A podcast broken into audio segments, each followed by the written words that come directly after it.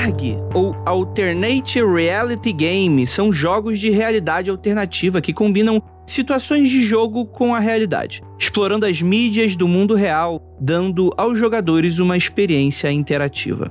Termos gerais, são jogos que envolvem seus participantes nas histórias, encorajando-os a explorar a narrativa e resolver diversos desafios e a interagir com personagens de um universo criado. Esses jogos geralmente criam seus ambientes a partir de sites, e-mails, telefonemas, entre outros meios de interação, como a própria internet. Grandes comunidades online foram criadas por fãs para poder acompanhar o desenvolvimento, criando vastos diagramas de fluxo de exploração, subreddits e até sites inteiros sobre o assunto, se valendo de contas do YouTube ou Twitter. Mas às vezes os ARGs podem ir um pouco longe demais. E hoje, no podcast dessa semana, a gente vai mergulhar nos mais sombrios e aterradores ARGs já feitos pelos homens e mulheres dessa internet. Afinal de contas, ARGs podem ir longe demais? A gente vai comentar mais sobre isso logo depois dos recadinhos e a gente já volta.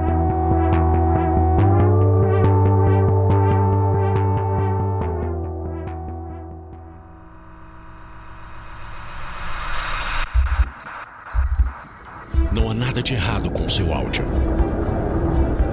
Adentramos agora através dos seus sentidos. Estamos preparando você para o que vai acontecer nos próximos minutos além do que conhece por tempo e espaço. O contato com algo além. Não conte para ninguém e nunca olhe para trás, pois este é Mundo Freak Confidencial.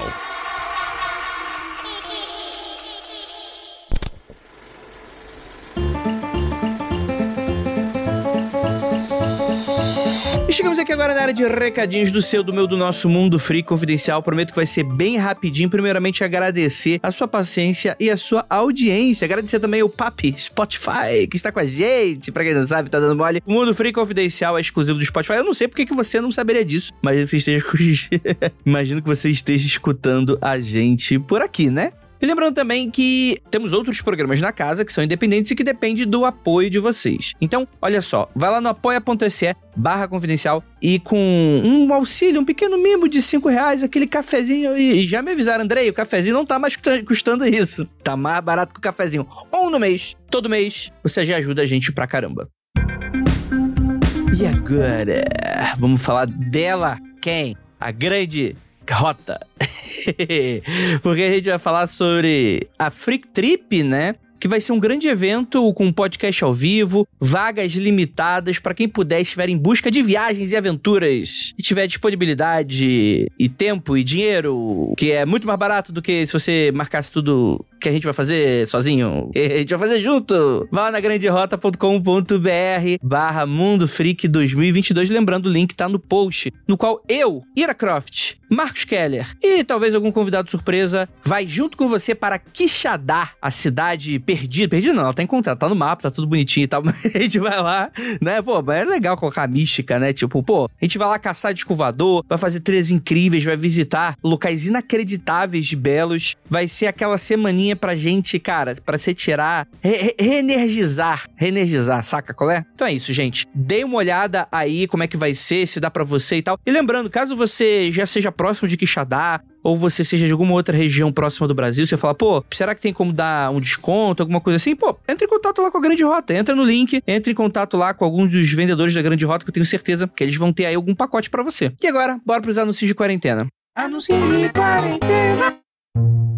Hoje a gente vai falar dela, da Yara Andrade. Sou Yara, tenho 25 anos e bordo há mais de 4 anos. Era apenas um hobby, mas como a pandemia atingiu muita gente, eu também fiquei desempregada e comecei a criar e bordar. Acabou se tornando um trabalho e minha maior fonte de renda atualmente, vendo bordados no Instagram e na minha lojinha online. Então assim, cara, dê uma olhada na loja da Yara e cara, que trabalho maravilhoso pouquíssima gente a gente anuncia aqui, é um trabalho parecido. Então fica aí a oportunidade para você conhecer esse trabalho de bordado da Yara. Então eu vou deixar aí no link do post desse episódio o Instagram dela e a Shopee, que você vai dar uma olhada e tal, referência. Eu tenho certeza que você não viu algo na loja, manda uma mensagem lá no Instagram dela que eu tenho certeza que ela pode avaliar para você se o pedido pode ser, pode não ser feito, para você bordar tudo que você quiser.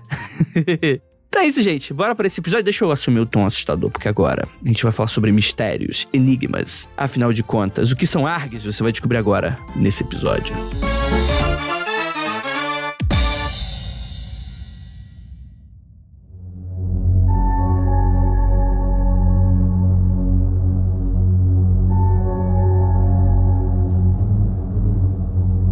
Longos dias e belas noites, queridos ouvintes. Está começando mais um Mundo Freak Confidencial. E hoje eu tenho um jogo para você. Vamos jogar, querido ouvinte? Eu sou Andrei Fernandes e hoje vamos falar dos args mais bizarros, estranhos e sinistros para vocês que estavam com saudade da gente comentar material de YouTube. Gente, tem um motivo porque a gente não faz muito desses temas. É porque o podcast, a gente pratica aqui um estilo de podcast muito clássico, jurássico quase, que não tem vídeo. Aqui então fica muito difícil. A gente vai ter que descrever um monte de imagens para vocês, para ter certeza que vocês vão adorar. E para me ajudar temos aqui ele, nosso queridíssimo Luca Plaminuti. E aí, ouvinte, tudo bom?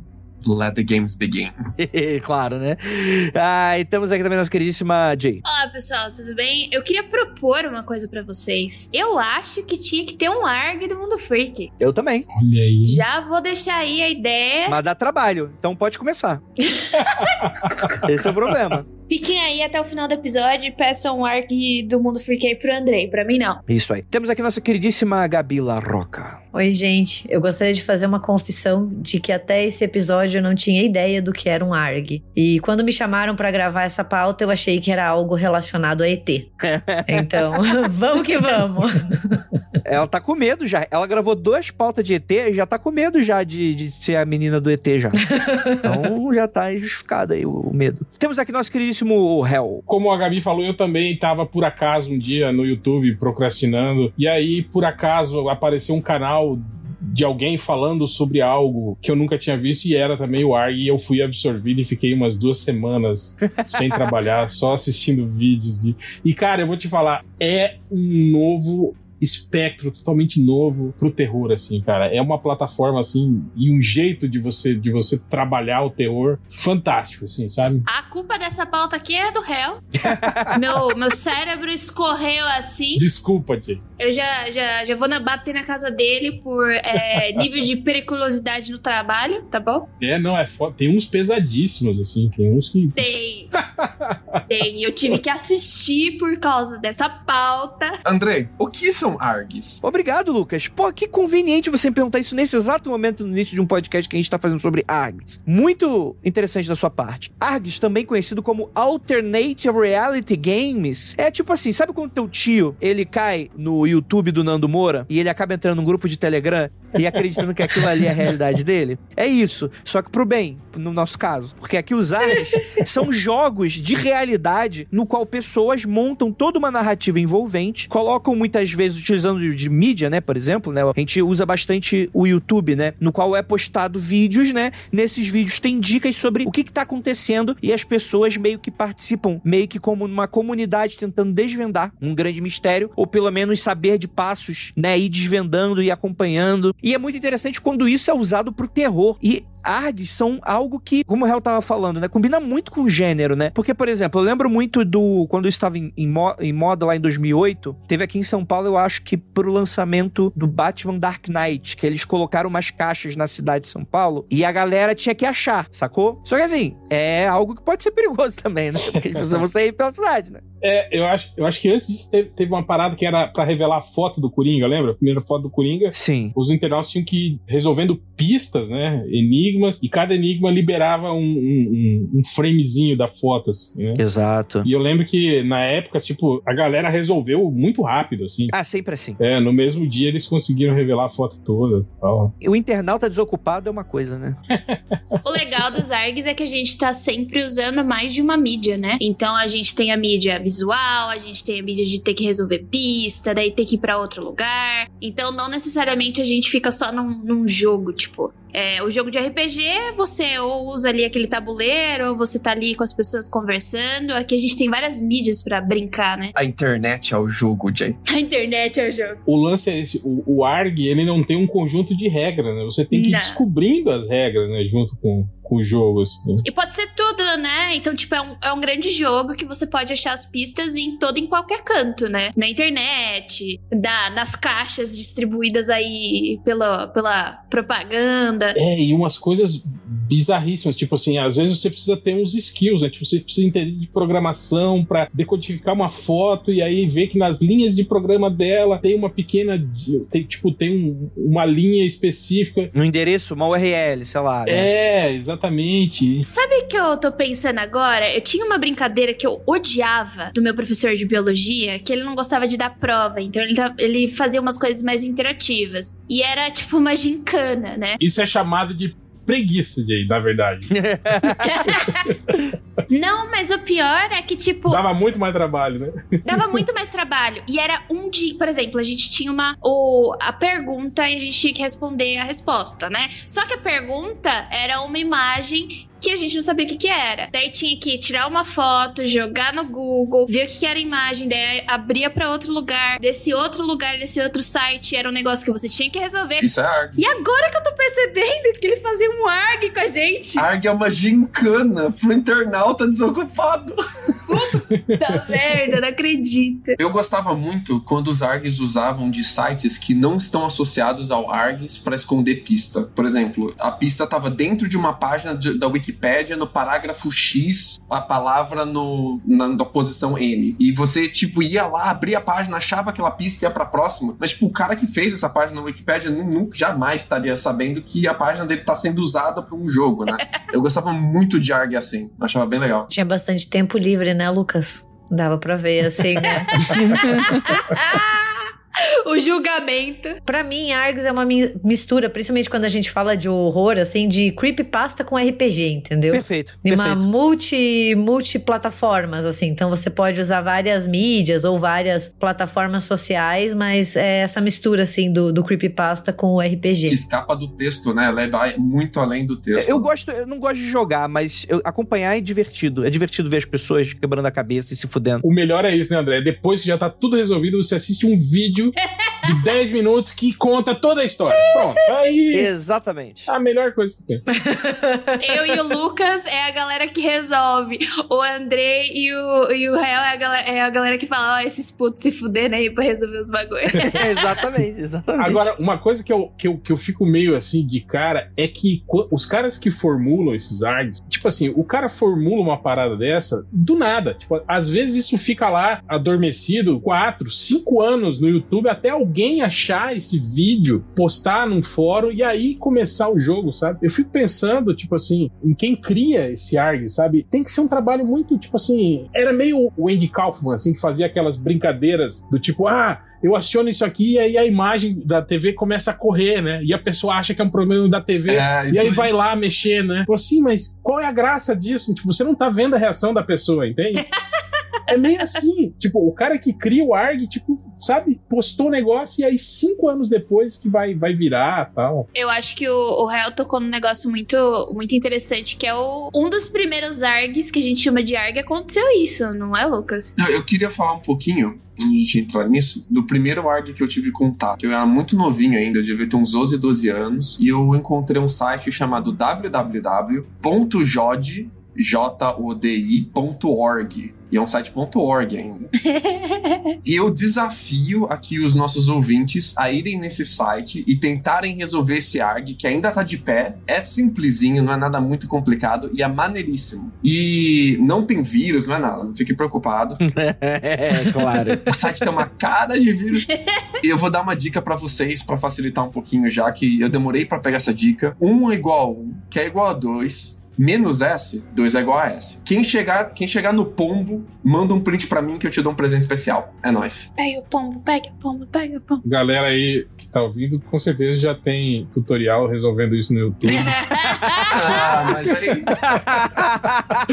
oh, Lucas, você vai ter que pagar não sei quantos presentes, entendeu? Parabéns. Não, mas Luca, mas você foi inocente achando que ninguém ia fazer isso. Você falou antigo. É óbvio que vai ter, tipo, no Google, resposta Jode. Deixa o menino sonhar, deixa o menino sonhar, menino. O prêmio ia ser o próximo ARG. E aí eu ia dando os ARGs pra, pra criança e brincando. Ah! olha aí, o réu acabou com a história. Mas, mas é muito interessante que já mostra o quão eu nasci pra isso. Porque eu cliquei no primeiro link, apareceu uns símbolos e uns números, eu falei, caralho, que maneiro, e fechei. Que é isso que eu faço nesse tipo de situação. é, eu falo, cara, eu não tenho capacidade mental pra isso, vou deixar pro primeiro corno que tiver. Eu sou parecida com você, Andrei. Eu fico interessada por cinco minutos. Daí eu vejo que eu não vou pra frente, eu me irrito, falo que se foda essa bosta, tchau. É tipo palavra cruzada, né? Tu vai até o momento e fala, não, isso aqui é, é coisa de corno mesmo, não, não é possível. Era uma outra geração que fazia palavra cruzada, né, cara? Tipo.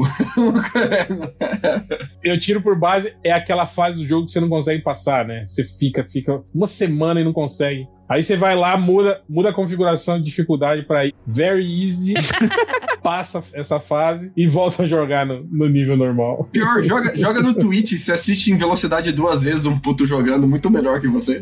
Zerar no YouTube, né? A galera que faz isso, né? Tipo, não joga. Eu achei que o réu ia falar assim: não, não, porque eu, eu, eu jogava a palavra cruzada, era da minha época, deu caralho.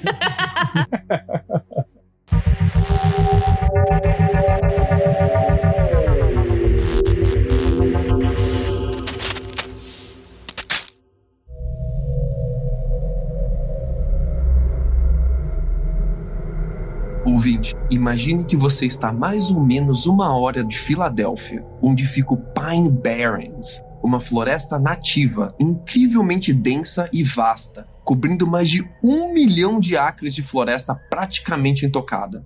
Um lugar selvagem e solitário, onde trilhas arenosas passam por líquens misteriosos e flora rara, como o pinheiro pigmeu retorcido.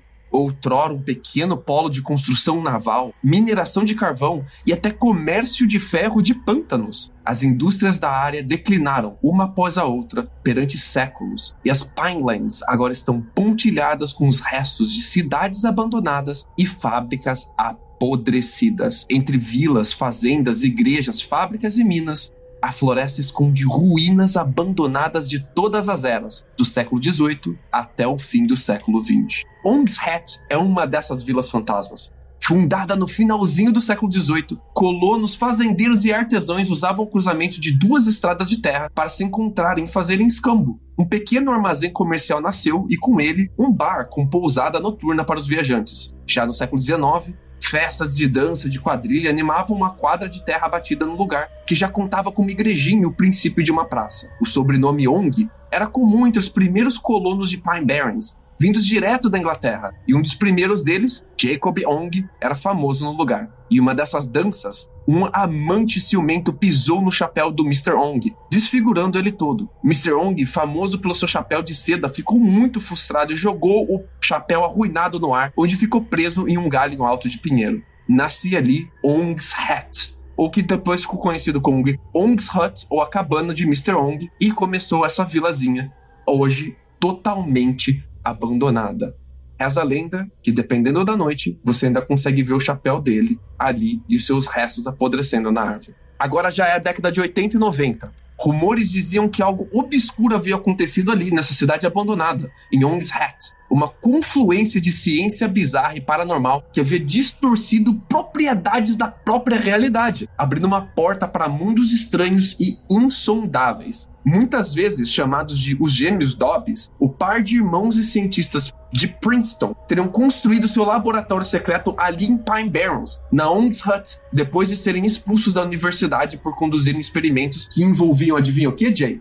Teoria do caos. Perto dali, um estudioso místico e vendedor de tapetes chamado Wally Ford tinha estabelecido o Moorish Science Ashram, uma espécie de acampamento que mistura ocultismo e ciência bizarra. E com o tempo, os gêmeos cientistas se conheceram, começaram a se mesclar com um Wally Ford no ashram, misturando meditação, física quântica e disciplinas metafísicas com visão remota, projeção astral. Tudo isso estava sendo descoberto nos anos 80, no início, no princípio da internet, nos posts da BBS, onde curiosos como você, ouvinte, estavam juntando todas as pequenas provas para descobrir o que de fato tinha acontecido em Ong's Hat. E assim nasceu o Mundo Freak Confidencial. Confidencial. eu queria deixar um adendo que eu, eu, eu, perco todas as tribeiras possíveis quando falam de ocultismo e teoria do caos. Porque teoria do caos basicamente é meteorologia, daí eu fico, mano. não aguento, acho muito bom. Eu lembro muito de Fringe. Fringe tinha muito ah, disso, né, claro. né, cara? Fringe, nossa, velho. Fringe. Episódio Fringe em algum momento. breve. O Lucas me mandou um, um, um site sobre Young's Head que eu falei assim, mano, de que canto da Deep Web que você tirou essa porra desse site?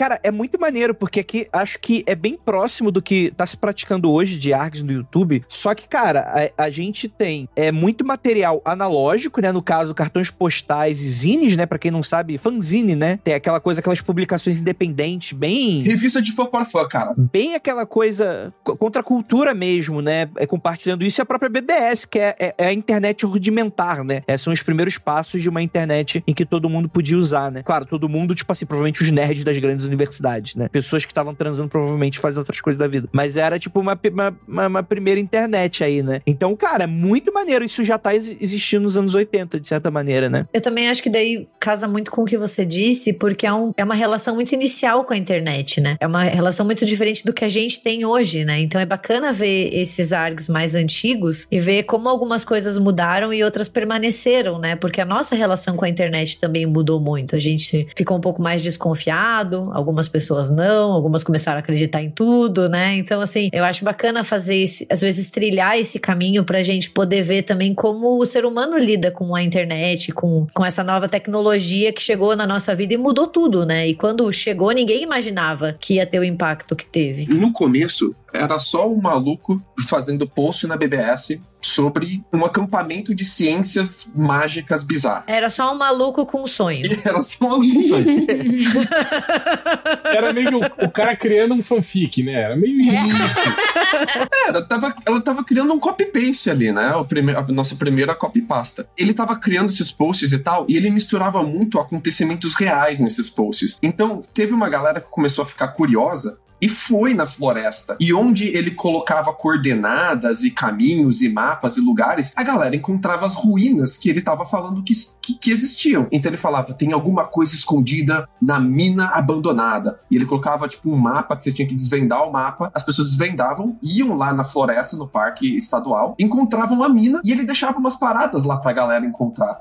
Então, tipo, ficava todo mundo muito doido. Ele começou a imprimir panfletos desse acampamento de ciência bizarra, espalhar por universidade. Como o Andrei falou, ele começou a colocar post em fanzine. Hoje a gente tem mail letter por e-mail, né? Que você recebe e-mails de um assunto que você quer saber mais, né? A galera antigamente fazia isso com correspondência física. Era bem comum, né? Esse tipo de coisa para todo tipo de coisa, né? Tipo, grupos de, de mandação de carta, né? Muito doido isso. É, grupo de mandação de carta mesmo. E, e a galera recebia, ele começou a mandar para toda essa galera de, de, de ufologia, de ocultismo de magia, de contracultura, um monte de panfleto fazendo propaganda desse acampamento de ciência mágica. E a galera começou a ficar muito doida com isso. E não foram poucas pessoas, foram duas décadas da internet acreditando friamente, anos 80 e anos 90 inteiro, da galera realmente achando que existia um complexo de, de experimentos de ciência maluca escondidos ali. E especialmente, né, ele foi aumentando o lore com o tempo, o autor, né? E eles acreditavam que esses irmãos irmãos Dobbs aí, junto com esse cara que fazia magia, eles tinham criado o que eles chamavam de o ovo.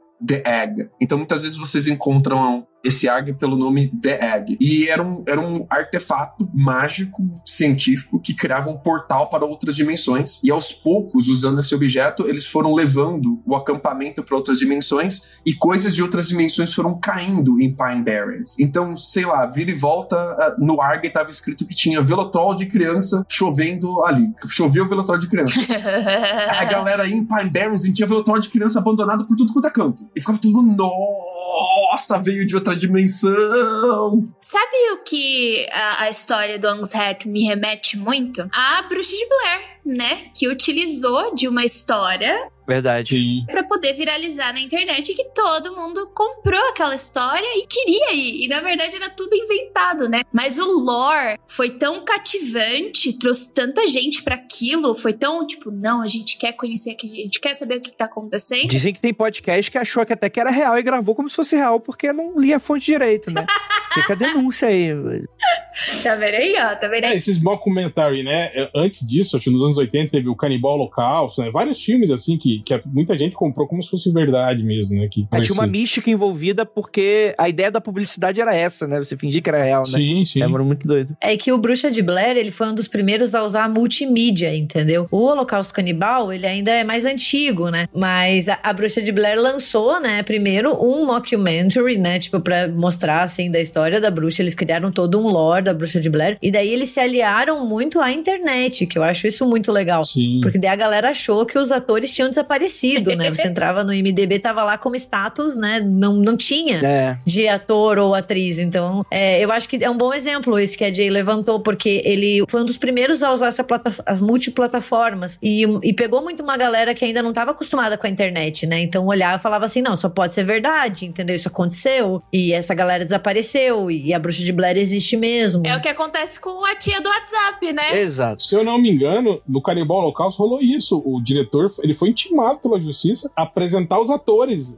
levar os atores. Falar, ah, não, eles não morreram, não. Eles eram atores mesmo, estão aqui, É ó. porque foi apresentado quase como um snuff, né? É, é. A coisa fica feia com o Holocausto Canibal, porque daí eles mataram animais de De verdade. morte de animais, né? Isso que eu ia falar, tinha que ter sido indiciado por muito mais, né, velho? Não só por isso. Sim, sim. Mas ele foi daí, o Ruggero Deodato, né? Ele foi daí, mas também teve muito isso que o réu falou da galera achar que os atores tinham morrido, né? Então tem, tem muito disso. Tem muitos filmes que usam esses artifícios. Agora a gente tá meio calejado já, né? A gente já fica desconfiado. É, Ah, difícil. fatos reais, não, é mentira. Essa geração YouTube, né? Essa geração YouTube já sabe de tudo.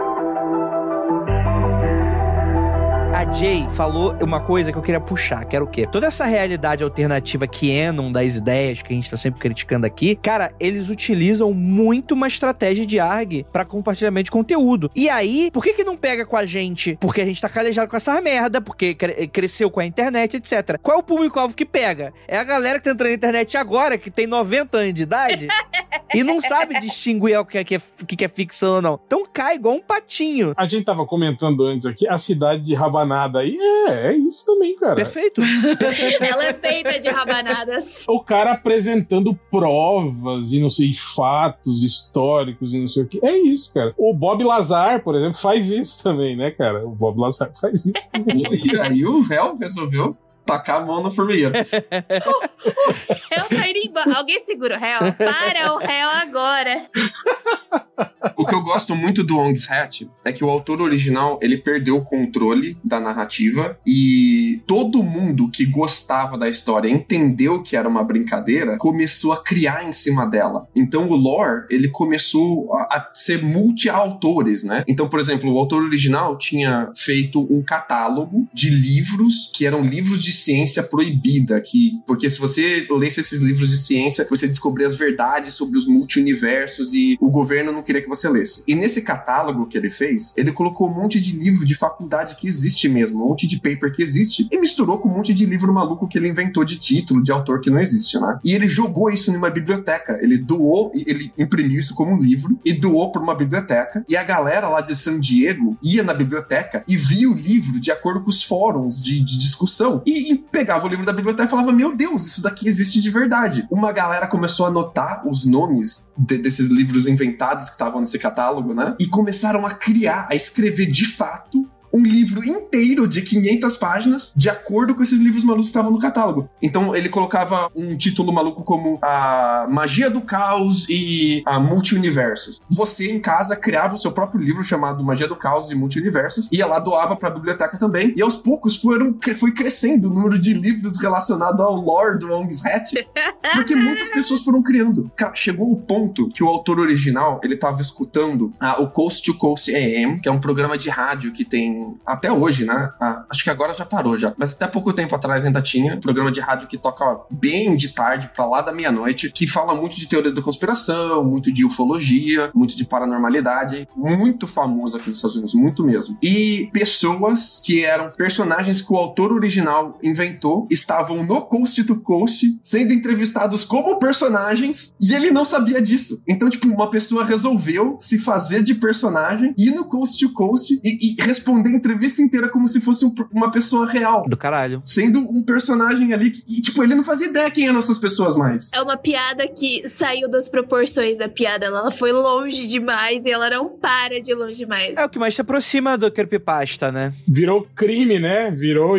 falsidade ideológica. Virou crime, né? De certa maneira, né? É, não, mas é foda, porque isso é o que mais se aproxima de uma creepypasta, né? Que é aquela coisa que você tem uma história base e aí você tem toda a internet organicamente criando coisas em cima, né? Até chegar nesse ponto aí do. Como é que é? O S SCP Serasa? O que a gente tem o episódio? SCP. SCP, calma aí. SCP. SCP, né? Qual é o no- o nome desse episódio? É SCP-174. 174. É, e além do Cicada, Cicada é mais creepypasta, né? não, não chega a ser ARG. Mas, por exemplo, a gente tem um Mundo Freak famoso que a gente fez sobre o Cicada 3301, que é o Mundo Freak 68, que é um ARG famoso, por exemplo, também, né? Que ele é muito popular, a galera sempre pede pra gente tentar fazer continuações, porque tiveram outras cicadas, né? Ou tiveram outros jogos semelhantes, assim, em que pessoas, tipo, no maior clima de governo, ou, tipo assim, uma parada, tipo assim, estamos recrutando pessoas incríveis, e pra a gente saber que é você, a gente vai dar uma série de pistas, e vocês precisam desvendar os enigmas e ir até o final, né? Então tem muito desse tipo de clima, né? E, é muito maneiro. É isso que eu, que eu queria puxar. Tipo, a gente tava falando sobre o Cicada, te- teve muito disso, que é o, o objetivo, né, do ARG. Isso que o Lucas falou, às vezes começou como uma brincadeira do cara que foi crescendo, crescendo, foi, né, tipo, chega uma hora que não tá mais no seu controle, né? Você que é o, o Puppet Master não é mais, né? Tipo, a coisa cresceu tanto que tem milhares de pessoas envolvidas e criando conteúdo para aquilo. O Cicada, por exemplo, tem pessoas, tem declarações de pessoas que podem ser também essas pessoas que estão alimentando mais, né, o, o jogo, mas que falam que realmente era uma, um, um recrutamento para CIA e que eles chegaram a, a cumprir outras etapas, mas al- alguns, tipo assim, foram eliminados, né, e outros eles não tiveram mais contato e eles acreditam que essas pessoas acabaram seguindo adiante acabaram recrutadas. E aquelas coisas, né, de que a CIA estava procurando pessoas que são capacitadas nisso, né, de encontrar mensagens cifradas, né, em materiais, em sites e não sei o que. É comum nesses ARGs ter uma pegada de o governo quer esconder isso daqui, ou tem uma farsa do governo, uma conspiração sempre voltada muito com desconfiar do seu governo, né? E o Long's Hat ele vai ter um desfecho muito relacionado com isso, porque o autor original, o Joseph Metheny, ele tenta resumir e condensar o lore em um e-book, e ele lança um e-book em 1999, o que eu acho fascinante, o cara já tá lançando e-book antes do anos 2000, cara. É muito doido isso. Porque ele já tava perdendo o controle do lore, então ele, vamos, vamos fechar o lore em uma caixinha e publicar isso daqui como e-book. Só que a galera começou a achar que ele era um agente do governo tentando desacreditar a parada, chamando aquilo de falso, chamando aquilo de ficção, aí publicando como se fosse ficção. Então teve gente que chegou a invadir a casa dele pra pressionar ele pra ele dizer que ele é um agente do governo infiltrado tentando desacreditar o acampamento de ciência lá, o Ashram. Caralho, que foda, né? Eu consigo ouvir ele falando que porcaria que eu fui fazer naquele dia que eu tava fazendo porra nenhuma. Eu vi muitas matérias falando a respeito disso, que é, muitos ARGs servem como, como gatilho para psicopatias, né? E esse tipo de coisa, assim, tipo, é um, é um risco que você corre, né? Isso mesmo que o cara falou, tipo, chegar um momento em que pegam uns malucos que acreditam piamente que aquilo é verdade, e quando você se diz o autor e que aquilo é mentira, o cara simplesmente não acredita e vai lá querer convencer você de que aquilo que você criou, na verdade, é verdade. É, é literalmente Canon, né, mano? É literalmente isso. Um post no Reddit Sim, sim, sim. que é só um post no Reddit, ó, falando, ó, eu sou o cara da, da CIA, eu vou me identificar como Q, então, Keanon, né, o ano... For sure, for sure. Forchan, isso. É, eu falei o quê? Reddit? Uhum. Eu falei Reddit, né? É que eu tava, enfim, tô com Reddit na cabeça. E aí o cara, tipo, eu sou o anônimo Q, eu trabalho e tal, e o cara falando sobre todo um plano de governo, misturando democratas e republicanos, etc e tal. E a galera do Trump cai como uma luva, e aquilo se expande de uma maneira que começou a ter um milhão de outras pessoas postando anonimamente como Q, só que você não tem como saber se é a mesma pessoa que criou na sacanagem. Original. Não tem como saber. Então, uma pessoa vai lá, se identifica como quê, começa a, a continuar aquilo, e aí ninguém mais sabe o que tá acontecendo, né? Aí aquilo vira mais um instrumento de mobilização, né? É meio como o Prince bolsonarista, já viu esse perfil? Sim, Meu sim. Deus! Príncipe bolsonarista. Tem horas que você. que é que eu olho aquilo e falo, cara, isso aqui certamente é alguém infiltrado falando merda, tipo assim, uma loucura muito gigante. Pra, pra zoar, assim, né? Porque, cara, tem umas coisas lá que, sinceramente. Mas sabe o que, que tem uma rola, uma parada que não é. Com certeza deve ter gente que faz isso, mas tem uma, uma coisa que é de estratégia desse tipo de grupo, que é o seguinte: eles mandam narrativas e eles vão testando o que cola. Porque essa galera, ela não percebe que ela tá sendo feita de idiota. Então ela simplesmente só começa a acreditar em certas coisas, outras coisas elas, elas ignoram. Então as coisas que eles veem que dão cola, eles dão continuidade daquilo e começam a ir crescendo aquele tipo de história em volta, assim, né? Então é, é- vai muito dessa coisa de teste, né? Aí, aí tem aquilo, né? É muito multifacetado, né? Vai ter gente que vai acreditar desde do, do, do, do, do- chip 5G na vacina até gente vai acreditar no Foro de São Paulo, né? Tá mandando no mundo, né? Beijo, meu pai.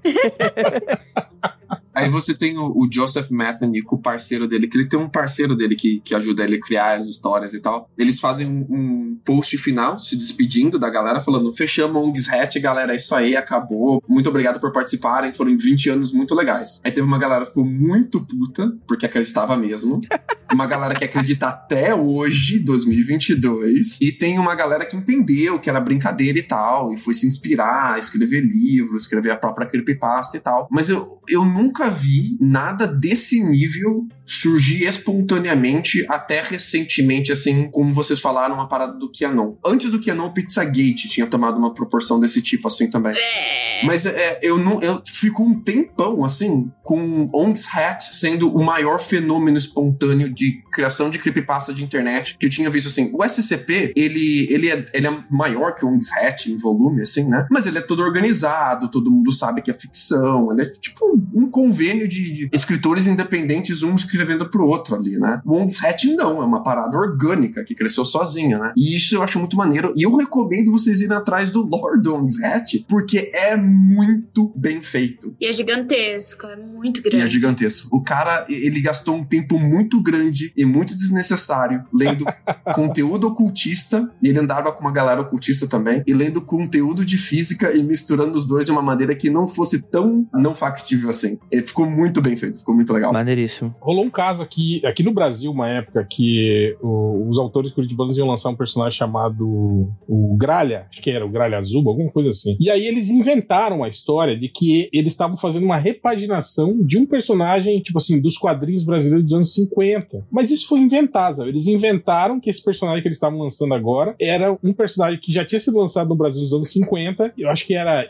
Ewerton, alguma coisa assim. Eles inventaram o nome do, de um autor, né? E que esse cara teria escrito esse personagem no- nos anos 50 e que ele tinha, teria feito sucesso, na- na- tipo, nesse auge do quadrinho brasileiro e que agora eles estavam fazendo, repaginando esse personagem e relançando. Só que essa história pregressa do personagem era inventada. Tipo, esse personagem nunca tinha existido, sabe? Foi só um- um- uma brincadeira que eles fizeram.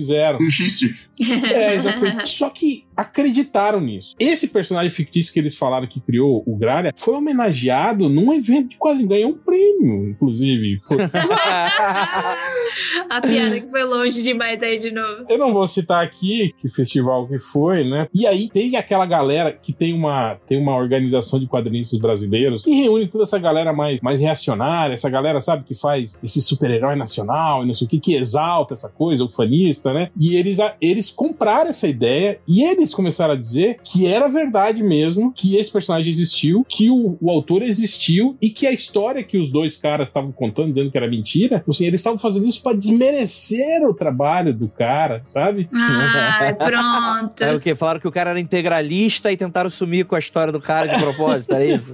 algo completamente, tipo assim, que saiu da casinha, assim, né? De uma brincadeira que os caras fizeram, assim. Caralho, bicho. Depois, se vocês quiserem, dê uma pesquisada aí nesse, no personagem do, do Gralha. Porra, vou, vou pesquisar sim.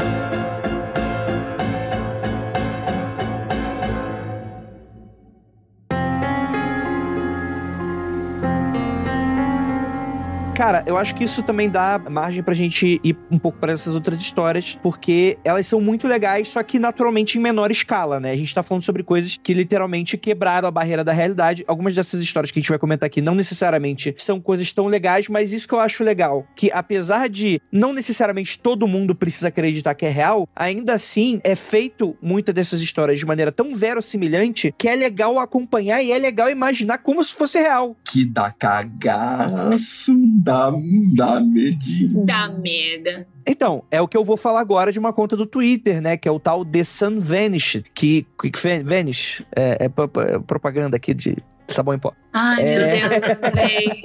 Não, é, que é, é um Twitter que lá pra 2018, um cara cria essa conta e ele começa a falar de uma realidade em que o sol desapareceu e nunca mais voltou, né? É por The Sun Vanished, né? Às vezes TVS, né, como TSV, como o pessoal chama, né? A pessoa começa a fazer meio que daily, né, atualizando mesmo como é que como é que seria essa realidade e ele ia postando, né? Hoje a conta, se não me engano, ela tá desativada, mas você pode acompanhar até hoje, porque os posts de Twitter estão lá, né? Teve uma conta no Instagram, se eu não tô muito louca, que o cara dizia que ele tinha acordado e ele tava numa realidade onde não tinha mais ninguém. E ele era a última pessoa da Terra. Não sei se vocês chegaram a ver isso. Eu acho que é TikTok. É, se é TikTok, Instagram. Isso seriam ARGs, então, também? Eu acho que sim, Gabi. E é incrível que esse cara posta foto, fo- foto, não, vídeos. E não tem ninguém, né? Tipo, não tem ninguém. É, lugares que, que é impossível tá vazio, sabe? E tipo assim, Uhum. durante o dia, por exemplo, ele posta, sei lá, uma, Hospital, estádio de futebol, ah, metrô. é, um vídeo do Louvre, por exemplo, da entrada do Louvre que não tem ninguém, assim,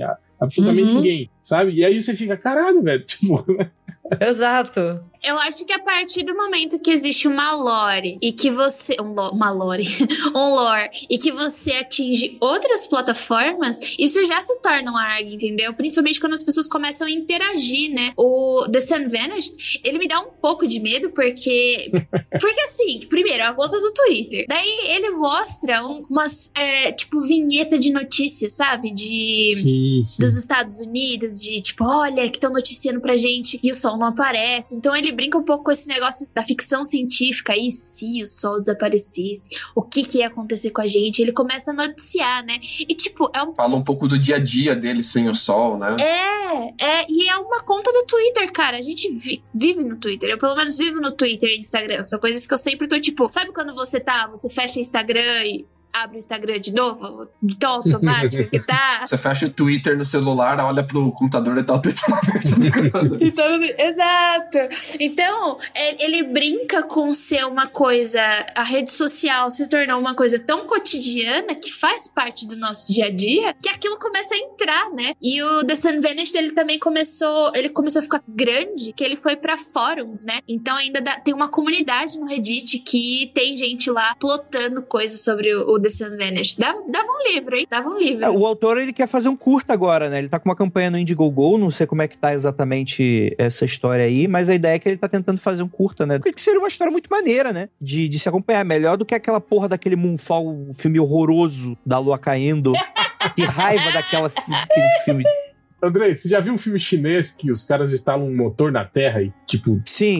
leva vi, a Terra vi, embora vi. do, do sistema solar, assim? Tinha um desenho nos anos 2000 que tinha essa premissa, que era meio 3D, né? Que É um motor de Dyson isso. Desculpa interromper. É uma teoria da física do motor de Dyson que você vai conseguir, tipo, mover toda a galáxia, ou então mover todo. mover o Sol pra mo- mover o sistema solar pra outro lugar. Uhum, uhum. E desse filme, eu acho que são, são só, tipo, foguetes mesmo. Eles instalam uns Sim. propulsores gigantes. Eu fico imaginando a quantidade de combustível pra fazer a Terra se movimentar, mas tudo bem. Eu quero contar uma história pra Gabi, que ela lembrou do, do TikTok do cara que tá no universo onde não tem mais ninguém. Eu tenho um sonho recorrente que eu acordo e não tem mais ninguém. Acabou, só tem eu. Tipo, o mundo tá normal, só que não tem mais ninguém. E eu vou andando por aí tentando explorar o mundo sem ninguém. E às vezes é um pouco assustador, às vezes é um pouco legal, às vezes é um pouco solitário. Não é um sonho que dá, tipo, toda noite, assim, dá, sei lá, uma vez por ano. Mas, por exemplo, tem luz elétrica? A internet funciona? Tem, tem, tem. Ah, você só tá sozinho. O sonho ele começa sempre do mesmo jeito. Eu tô em uma casa, ela é minha. Eu nunca tive uma casa minha. E eu acordo, tipo, domingo de manhã, alguma parada assim. Eu vou seguindo o meu dia normal, eu vou percebendo que não tem ninguém. E daí pra frente o sonho meio que se desenrola cada vez meio que diferente, assim. Eu tava numa exposição de arte aqui em Chicago e eu encontrei uma- um cara, um pintor, chamado Michael Womack. E as pinturas dele são su- é, casinhas de subúrbio americanas, todas iguaizinhas assim, né? Bem subúrbio americano mesmo, e todas sem ninguém, sem nada. Vazio. E às vezes a pintura do ponto de vista de dentro de uma casa, olhando pra fora, às vezes é olhando por cima das casas. E eu tava conversando com ele e ele falou pra mim que ele tem um sonho recorrente, que ele acorda de manhã um dia e ele tá no subúrbio onde ele cresceu e não tem mais ninguém E é isso. E é ele nesse subúrbio onde não tem mais ninguém. E eu queria perguntar pros ouvintes: se vocês, se tem mais ouvinte que tem exatamente esse mesmo sonho recorrente. Combina de se encontrar em algum lugar vocês, cara. pra compartilhar. É, vamos, vamos conversar. Vamos conversar. Por que, que a gente sonha que não tem mais ninguém no mundo? O que que tá acontecendo? E se não tiver, se realmente a gente se acordar e não tiver mais ninguém no mundo, como é que a gente se acha, né? Porque pelo jeito a gente vai ser os que sobraram, né? Deus é pai. Tem aquele filme Deixados pra Trás, já viu, Lucas? É isso, cara. As pessoas todas foram pro céu e você ficou, cara. É isso. Se vira aí, tio. Batamento, né? Não, mas voltando pro, pro assunto do The Sun Vanish, vocês viram que a conta voltou, né? Ela tá sendo atualizada agora de novo. Tá, tá ativa. Voltou a atualizar? Tá sendo ativa. Tem um tweet aqui de 10 horas atrás. Então eles estão retomando o lore. Olha aí. É, na verdade, é uma pessoa só. Eu acho que o criador, o nome dele é Aidan Elliott. Ele tava querendo expandir, né, tudo isso. E é por isso que ele fez a, a campanha do, do curta-metragem dele. Eu, eu realmente gosto muito desse, desse Twitter. Na verdade, por causa dessas ideias do, do Hell, eu fui parar no 4chan e eu comecei a seguir essas contas. Eu, se, eu Olha sigo aí. essa conta e eu fiquei muito viciada numa conta chamada Linear, Linear Space. Linear Space é massa demais também. Mano, eu, eu só. Ah, Eu tô obcecada porque me lembra. E a culpa é minha, né? É totalmente sua. É, eu fui pro Forchan, eu baixei o aplicativo do Forchan. Falei assim, mano, o que tá acontecendo com a minha vida? Eu perdi o rumo dela. Rapaz, porque não é um passo aí, hein? Cuidado. Nossa, e, e mostra exatamente esses espaços, né, que o Lucas tava falando e que a Gabi citou, são espaços abandonados. Tem uma outra conta também que eu sigo, que ele falou assim: ah, eu achei um correio é, que foi abandonado. Tipo, era funcionava como correio e agora tá abandonado. E ele tirou foto. Então, tipo, é um lugar todo encarpetado, com escada rolante, mesinha de escritório. Mas tipo assim, é limpo ainda ou abandonado, detonado? limpo. Não, perfeita, como se todo mundo tivesse saído dali pra voltar no dia seguinte de manhã, sabe? Perfeito, cara. Intocado. E eu vou assim, mano, que sensação esquisita. É a mesma sensação que eu tenho quando eu assisti Twin Peaks pela primeira vez. Uma sensação esquisita. De tipo, é um bagulho que é cotidiano, que é normal, só que você tem uma sensação muito estranha. É como o Lucas tava falando, né? Tipo, é como se não tivesse ninguém, como num sonho. Não faz sentido não ter. ni- não- É tipo, sei lá, se você estiver na tua escola à noite, quando você estudava. Não faz sentido. Então você não tá acostumado a ver aquela ambiência vazia, em silêncio. Caraca, escola à noite é um negócio que dá, dá, dá cagaço mesmo. Tu matou a charada. Dá cagaço mesmo. Eu não, porque eu quase sempre estudei à noite. Mas você, deixa eu ver aqui, sonho recorrente.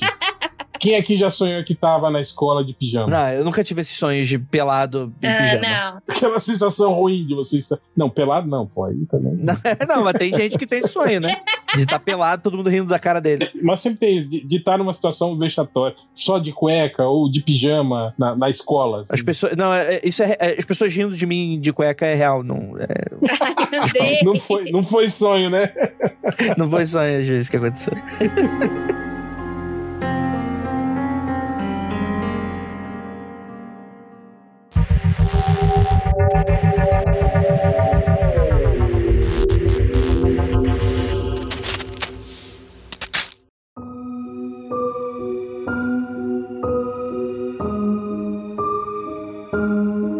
Esse aqui é assustador. É que esse aqui a gente já tá mais atualizado, né? Temos TikTok, né? que a gente vai falar aqui da Bonskinny. Cara, é, esse aqui é, porra, é gatilho total pra quem tem medo de palhaço, né? É assim, essa conta ela não tá mais no ar, tá, gente? Mas acreditem muito que ela estava em algum momento. E, e talvez se você tentar procurar o nome, né? Você vai achar paralelos, né? Pessoas que tentam copiar, né? É Bonskinny, é K-N-N-Y no final, né? É, ainda tem bastante vídeos de youtubers fazendo react pra tentar explicar os TikToks da Bon Skinner. Eles ainda estão no ar, então se você quer conhecer, ainda dá pra dar uma olhada no YouTube. Mas a conta do TikTok não. Eu fui até o fim do mundo pra achar a conta do TikTok. Não tem mais mesmo. Então, é aquele rolê meio Marina Joyce, né? Que tu não sabe se a pessoa tá num cativeiro, o que que tá acontecendo, né? Que era uma TikTok que gravava com uma máscara, né? E falava sobre, tipo assim, e tu não sabia exatamente o contexto, o que que tava acontecendo. Fala mais sobre essa conta, Jay. Você que pesquisou mais a fundo. É, e fiquei traumatizada. Essa- Eu não conhecia ela. Eu não tenho conta no TikTok também, mas eu sei que a Gabi tem conta no TikToker, porque ela é TikToker agora. Só pra me sentir muito velha, perceber que eu não entendo nada do que os jovens de hoje gostam. Depois, os jovens de hoje foram lá e fizeram um puta arg, né? Que a, a Born Skin basicamente é uma mulher branca, que ela sempre vai aparecer ali de shorts e regata, e ela tá dançando várias músicas populares ali do TikTok, aquelas músicas que viralizam, né? Então até aí a gente tá, tipo, ah, beleza, é um TikTok, um TikToker normal, mais um, mais um dia comum na vida do shopping. Só que a Bone Skin, ela tá usando uma máscara gigante de palhaço. E tem uma, uma cabeleira, tem um cabelo todo desengonçado, tipo, bem meio que espetado, sabe? Desarrumado, vermelho, um vermelho bem vibrante. E na testa dela, a lá Coringa, tá escrito: Eu gosto de doces em inglês. Então, tipo. Perturbado, né? Uma parada bem perturbado. Rolê Twin Peaks, como a gente tava falando, é bem rolê Twin Peaks essas porra assim, né? Não, mano, Twin Peaks não fazia isso. O Twin Peaks pegava um pedaço de pau, a, a mulher ficava abraçada no pedaço de pau e falava no pedaço de pau. é muito mais tranquilo. A Twin Peaks nada mais é do que Pantanal gringo. É Verdade.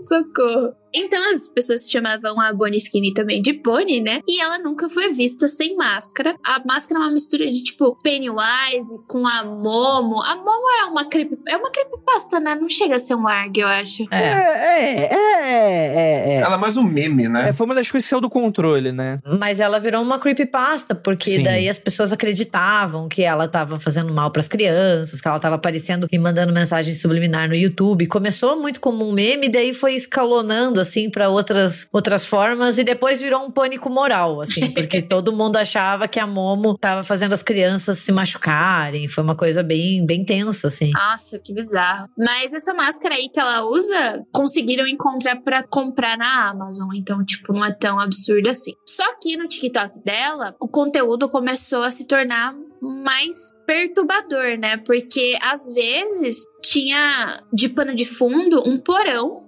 esquisito, né? E parecia que ela tava sob os cuidados de uma figura paterna, como se fosse um pai, um irmão, meio sombria, do qual ela chamava de Mr. Man ou Mr. Guy. Em um desses vídeos curtinhos do TikTok, ela bate no que parece ser uma porta do banheiro e começa a emitir sons e gritos agonizantes, implorando para ser solta. Em outro vídeo, ela tá no chuveiro com uma poça do que parece, né, ser sangue, mas não dá para ver direito. E ela também aparecia nos vídeos dela com ferimentos nos braços, no peito, e ninguém conseguia saber direito o que, que aconteceu. Hoje a gente não sabe o que, que foi esse surto, a conta saiu e a gente agora tem esse arg aí da Bonnie Skin porque as pessoas começaram a especular o que que eram. É tipo, não é Regina George, é Joyce o quê? Como é o nome dela? Marina Joyce. Marina Joyce.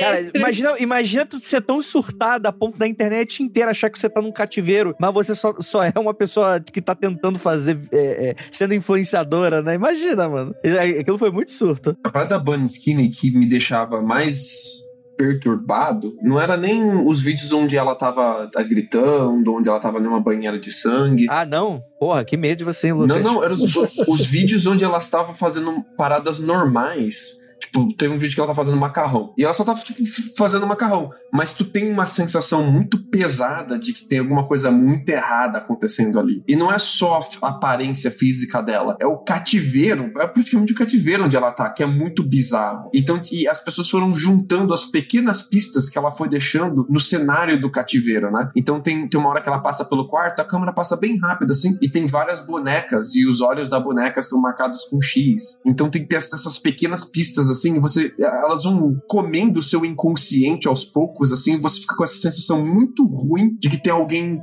sofrendo muito ali e tentando lidar com o fato de que tá sofrendo. E tem outros choros também, né? Parece que tem alguns vídeos que você ouve de fundo alguma outra pessoa chorando em algum quarto próximo, alguma coisa assim. Então você fica com a impressão de que não é só ela que tá presa em cativeiro ali, tem mais pessoas presas junto com ela. Eu acho que agora a gente já começa a flertar um pouco com o horror, né? A gente tava ali Um um, pouco. pouco com as conspirações, o que que tava acontecendo. Agora a gente tá no hardcore mesmo. Toma aqui um- uma máscara de palhaço, cyberpunk enquanto eu cozinho macarrão num cativeiro. Jesus. Tinha um que era, se não me engano, acho que era um cara tocando piano. Ele postava vídeos dele tocando piano. E ao fundo, as pessoas começaram a perceber que, tipo assim, era uma casa meio mal arrumada, né, tal. E aí tinha uma porta no fundo que tava sempre, tipo, com uma tranca, sabe? E, tipo assim, fortemente trancada, né? E aí as pessoas começaram a questionar isso. E às vezes, quando ele tava tocando, tipo, a porta mexia, sabe? Como se alguém tivesse empurrando, tentando sair. E aí foi exatamente isso. Começaram a questionar que talvez ele tivesse mantendo alguém, né, em cativeiro, não sei o quê. Isso também foi algo que, com o passar do tempo, o cara postava vídeos, tipo, que ele tava depois tocando piano, aí ele parava tocar piano e ia lá e, e, e batia na porta e mandava ficar quieto, não sei o quê. Tipo, obviamente que isso é, é, é, é, algo produzido, né? Tipo, você acha que se o cara tivesse mandando alguém em cativeiro, ele ia postar um vídeo no YouTube em que ele tá mandando o prisioneiro dele a ficar quieto, né? Olha que tem, tem uns criminosos brasileiros que é foda, bicho. Eita. Olha, hoje em dia, com a internet, eu não duvido de nada, porque as pessoas perderam a noção e vale tudo, entendeu? Então, mas esses assim de cativeiro tem muito, né? Muito, muito, muito material sendo produzido disso. Tem muito material, né? Ai, desculpa, eu. Juntando essa frase, não dá, velho. Não dá. Muito material de cativeiro. É, da pessoa que tá num cativeiro e tem acesso a um celular e fica postando vídeo na rede social em vez de ligar pra polícia, entende? Total, total, total. É que tem lugar, tem gente que mora em lugares tão merda que é muito fácil produzir esse tipo de material, né? Porque realmente parece. Parece um cativeiro. É, é aqueles 4 mil reais pra aluguel em São Paulo, né? Tipo, já dá pra montar um vídeo desse. Nossa, é.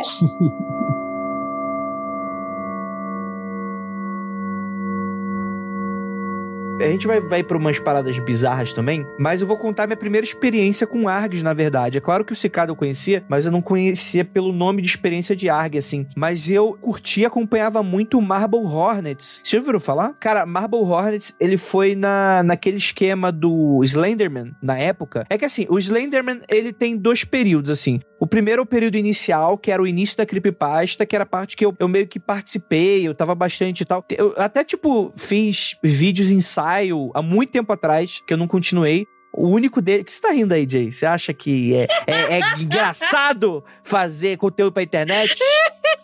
Aí quando crianças começaram a se matar, né, por causa do Slender, aí eu já não tinha mais nada a ver com isso, não. Não.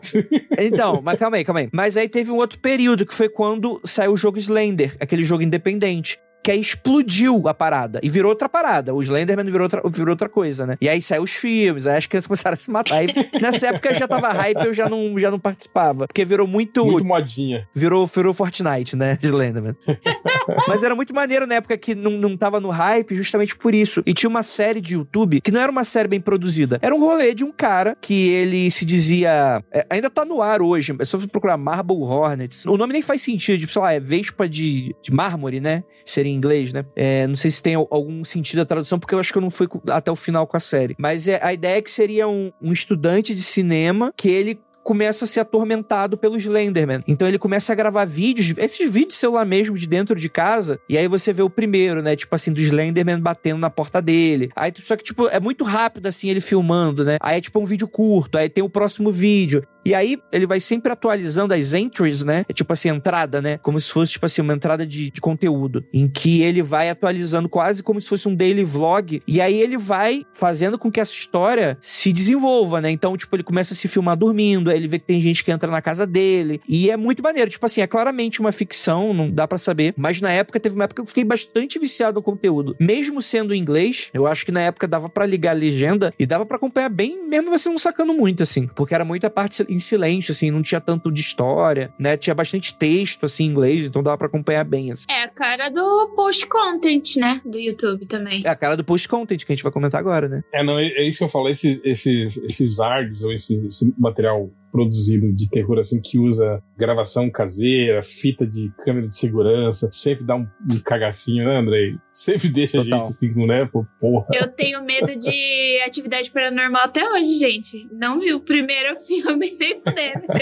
não, então, é isso que eu ia falar e tal. O pessoal tira sarro. Não, mas o, o, o primeiro filme é muito bom, é muito bom. O primeiro filme é muito legal. Mas sabia que é que esses, esses filmes e esses ARGs que usam filmagem de câmera, né? Eles sempre brincam com a possibilidade do e se? E se for verdade? Realidade, né? Exato. Então exato. fica o tempo inteiro na nossa cabeça. E eles fazem, eles fazem uma imitação muito, muito parecida com a nossa realidade, né? Então, tipo, você fica o tempo inteiro, ah, se fosse verdade e se fosse comigo, né? O Atividade Paranormal faz muito disso, né? São duas pessoas. No primeiro, né? Porque depois eles É. vão expandindo aquele lore até, meu Deus do céu, voltar pro, pro anticristo. É, o próprio Hack, né? Também, né? Esse documentary. É, mas é aquela ideia assim, podia ser eu, sabe? Tipo, um casal que não tem nada demais, mas que tá sendo atormentado, sabe? Isso que causa o medo. Eu tenho medo até hoje desse filme, eu não consigo ver. O próprio Atividade Paranormal, como não tem aquela coisa muito escalafobética, tipo do filme de James Wan, É simples. gente levitando, monstro, tipo assim, isso cai no, no âmbito do real. E tu fica realmente. Cara, eu acho que o primeiro Atividade Paranormal, depois do Grito, foi o filme que mais me deu cagaço. Por mais que eu não tive medo no cinema. Mas eu com certeza, depois de sair do filme, eu com certeza ficava, tipo, olhando pro teto assim, tentando dormir e falava: caralho, porra de barulho é esse? Aquelas cenas da menina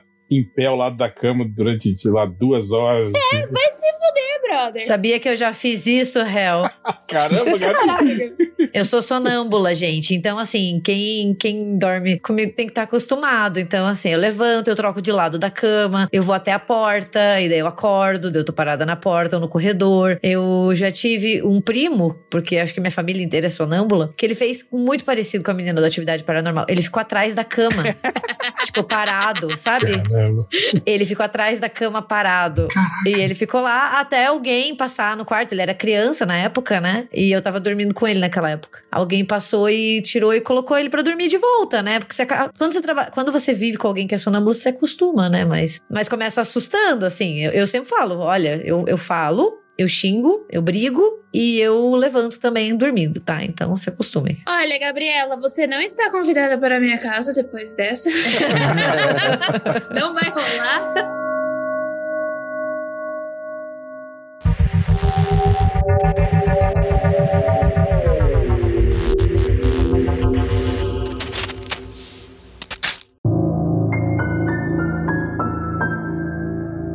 Então, gente, a gente tem aqui um canal no YouTube chamado Post Content, né? Que eu acho que ele simboliza bastante essa estranheza que a gente tá comentando aqui, né? É um ARG bastante assustador e a gente vai através da história do Peter, né? Que seria a pessoa que tá registrando esses vídeos, né? E dá pra ver claramente que é alguém que com certeza entende cinema, porque não é fácil produzir o que ele produz, assim, por mais que seja simples, e ele provavelmente tá com uma câmera tipo de celular, mas dá pra ver claramente que tem uns takes bastante elaborados que mostram bastante angústia do que ele tá passando, né? Eu assisti todos os vídeos. Todos. E aí? Eu passei, acho que, dois dias ruim. Ruim mesmo. Porque tem um vídeo dele. tipo, tem uns que, que tem. O réu tá rindo do fundinho, seu arrombado do caralho. Não, é, porque eu fico, eu fico pensando nisso, gente, tipo, que você sabe que é algo que vai te fazer mal, mas mesmo assim, você viu tudo. Não tem como.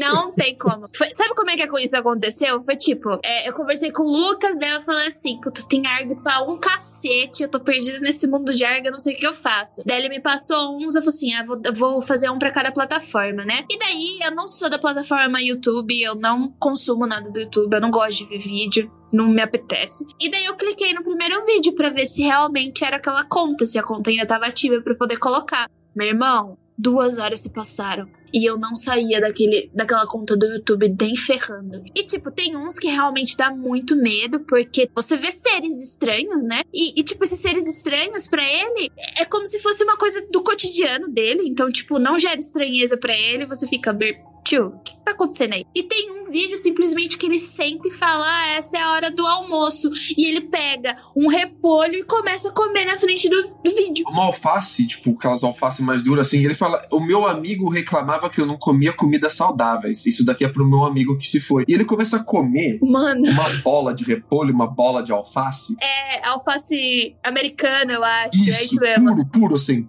mastigando. E é muito bizarro aquilo, mano. É muito doido. Ele fica mastigando aquilo, olhando pra câmera e escorrendo alface na cara dele, meu Deus do céu. Comer alface é algo bizarro, eu acho.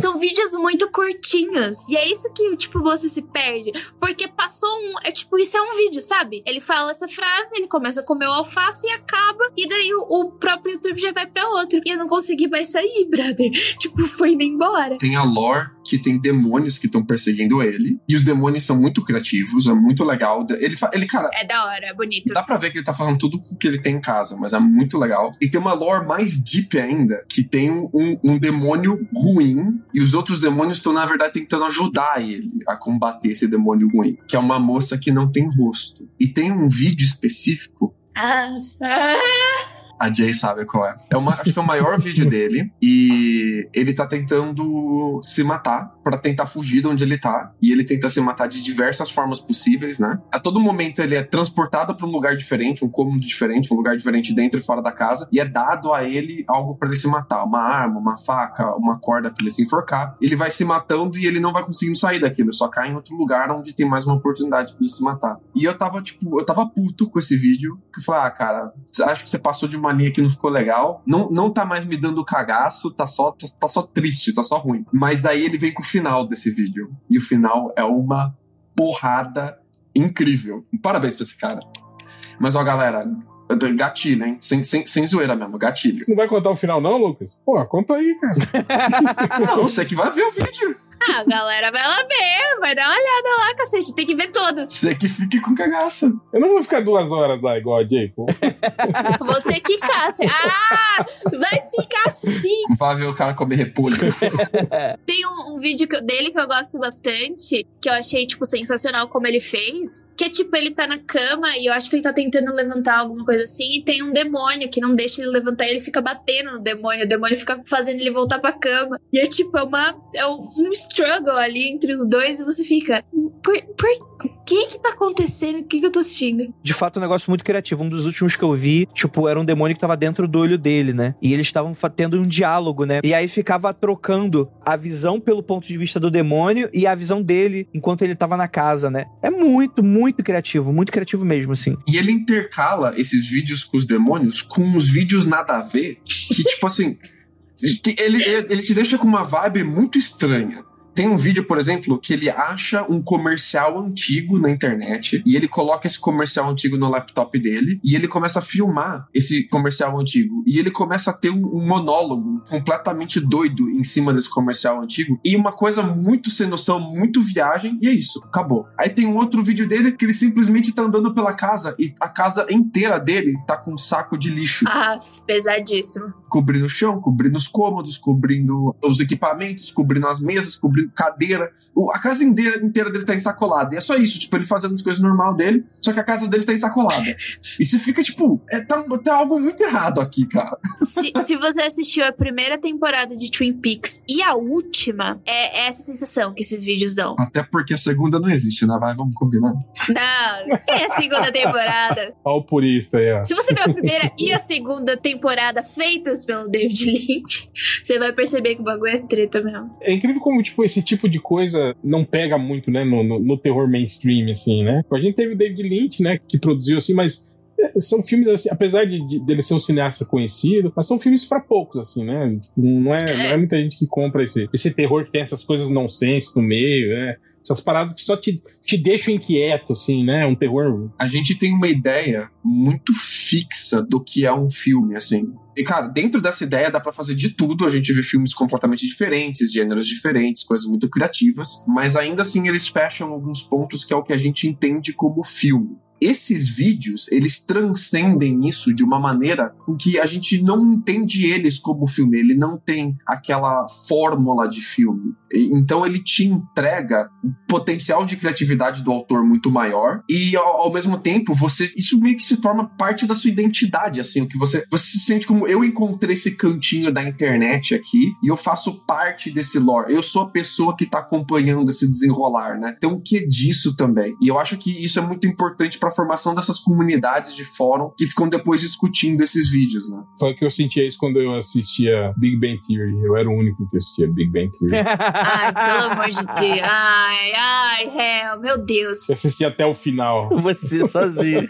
Sabe uma comparação boa é com Rabbits do David Lynch, que quando você assistir Rabbits, você não entende nada e você fica ali pra sempre naquele é um seriadinho ou um curta, acho que é um curta, né? Nem sei mais onde tem isso, eu assisti tem muito tempo. Você não entende o que tá acontecendo, é uma sensação muito esquisita e são coelhos de de vestidos, sabe? Coelhos grandões, como se fosse uma fantasia, e te dá aquela sensação de estranheza, você não entende o que, que tá acontecendo, mas alguma interação tá acontecendo ali entre os bonecos, né? E é essa sensação de estranheza que ele traz, e o Lynch tá contando um negócio pra você que você não entender o que tá acontecendo. Eu, eu sinto um pouco de Rabbits ne- nesses, nesses vídeos. Eu fui em um encontro, eu e uma moça que eu tava saindo, isso foi comecinho da faculdade, e a gente viu Rabbits. E, aí foi um encontro muito esquisito. É.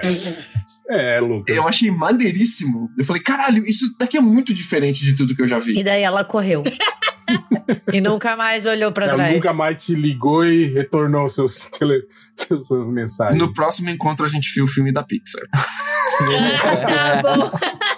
É, eu acho que a última, a última coisa que a gente teve assim no cinema foi o, o do, do Darren Aronofsky, né? Foi o Mãe, né? Do Darren Aro- Aronofsky, Total. que fez sucesso. Muitas pessoas ficaram nessa de não entender, né? Direito, mas se sentirem, né? O filme trazer sensações. Mas eu, eu lembro que quando ele deu a, a, a chave decodificadora numa entrevista, né? Que eu acho que tava rolando muito isso, né? E aí, tipo, ele ficou puto e falou: Pô, galera, é, ela é a terra, é a história bíblica. Caralho, porra. Cara, isso eu fiquei puto, mano. Da met... Assim, e olha que eu sou uma. Eu, sou- assim, eu sou um idiota. Mas, porra, da metade pra frente do filme, se tu não entende. Da BDD. É um negócio que É. eu não entendo, A mano. Mensagem do filme é: não senta na minha pia. É essa a mensagem. Chumba a pia antes de dar uma festa, pelo amor de Deus. É, não, o problema foi que ela não deu a festa, né? É, deram pra ela, né? Deram pra ela.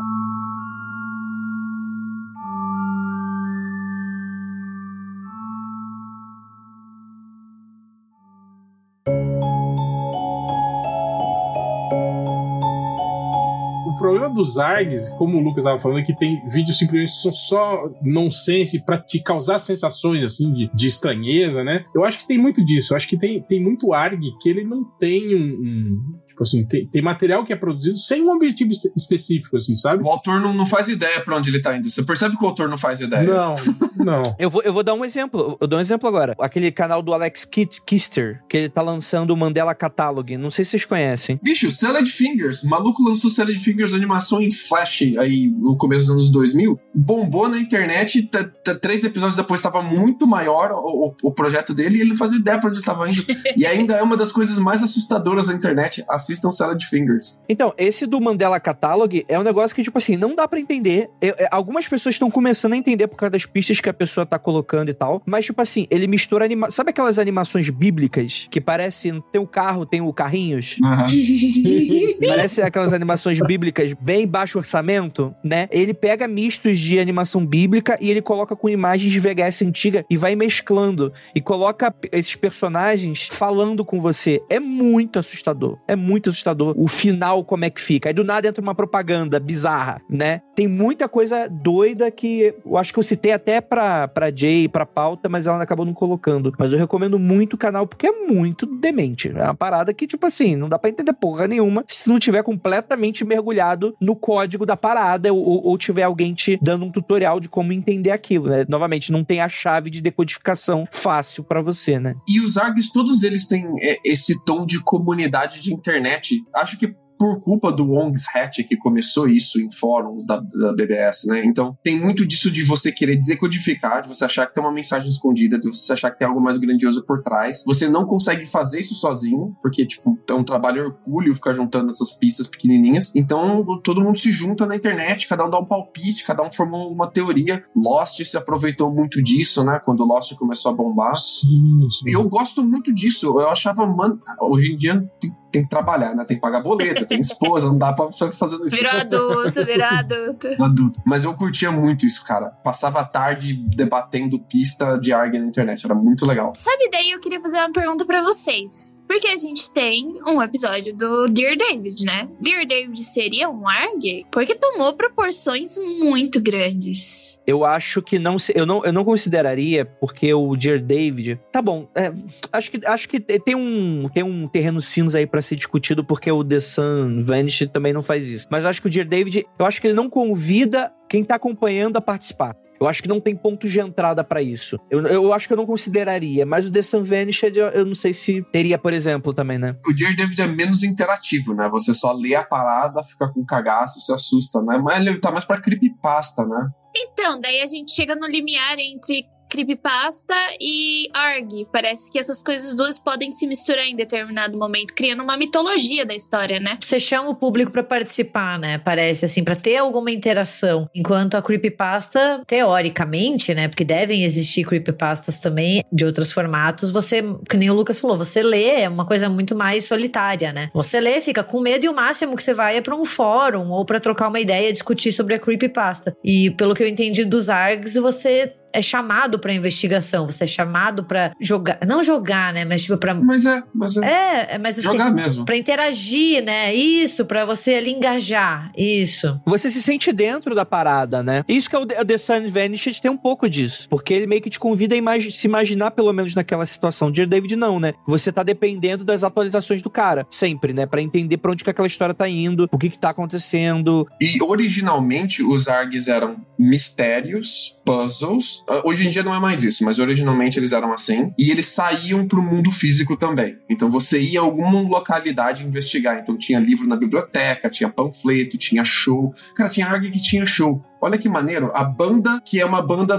A, o Ongs Hat tinha show de uma banda que existia dentro do lore, cara. Isso é muito legal, velho. Você me lembrou agora da banda Nine Inch, é, Nine Inch Nails? É Nine Inch Nails? Já sei o que você vai falar. Os ARGs, eles, eles são tão amplos que a banda Nine Inch Nails foi tentar divulgar. Eu acho que o nome do álbum é Year Zero, É. alguma coisa assim. Eu- gente, eu não ouço a banda, mas é um ARG. Ela se tornou um ARG, basicamente, esse álbum, a divulgação do álbum, né? Então, basicamente, a pessoa, eles estavam divulgando, né, as músicas, só que elas estavam em. Não é flash drive, como é o nome do? Pendrive.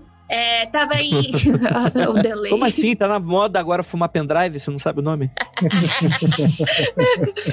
Uma das pessoas que foi ouvir o show encontrou um pendrive no banheiro e esse, nesse pendrive tinha música que não tinha lançado ainda. E óbvio que isso foi um marketing da banda. O problema é que as coisas tomaram, elas tomaram uma proporção tão grande que foi divulgado um posterzinho que tinha uma mão gigantesca meio que tocando uma terra assim e eles começaram a falar que era estavam ali mostrando o futuro dos Estados Unidos que tinha se tornado um- uma sociedade fundamentalista cristã. E eles estavam ali pra contar o que tinha, era, já. o que o que estava acontecendo no futuro, que agora o, o governo americano usava drogas pra controlar as pessoas misturado na água, que isso já aconteceu, né? Enfim, as coisas tomaram proporções tão grandes, tão grandes, que quando foi o, o final dessa divulgação, que era o show com as, com as músicas novas do álbum, a SWAT apareceu nesse show pra acabar com tudo. é, tá, tão sim, grande entendi. que isso se tornou. Então, tipo, ficou fora do controle da banda, né? Que era só uma divulgação interativa que eles estavam tentando fazer. E o bagulho tomou proporções, assim, enormes. Eu lembrei do. Teve outro, aquele do, do Eroda, Eroda Island. Vocês chegaram a ver esse? Tem, nossa, você, nossa, real, esse você tirou do baú. Que apareceu um site misterioso falando sobre essa ilha de Eroda. E, e, tipo assim, parecendo um site turístico, assim, né? E as pessoas começaram a falar, pô, mas que porra que é essa, né? Da onde que saiu isso? Não sei o quê. Tá em pé ainda, viu? Ainda? Tá em pé o site. Mas você viu que teve a, a, a resolução disso, né, Lucas? Não viu? Não, não vi. Conta pra nós. Ah, Lucas.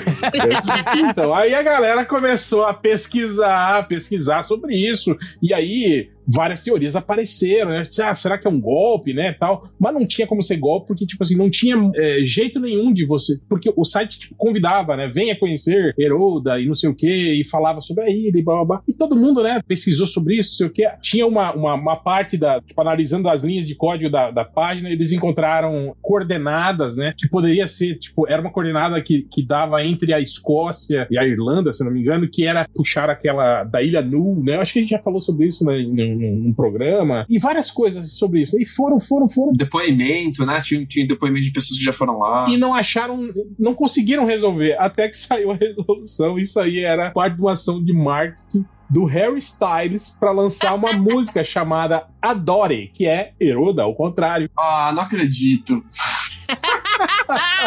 Todos trollados, a cara da Gabi. E era isso, cara. Era só o lançamento. Aí tem, se eu não me engano, coisas, palavras-chave daquele site são nomes de outras músicas dele, daquele álbum e não sei o que, e era só isso. Quem ouve Harry Styles, cara? Pelo amor de Deus.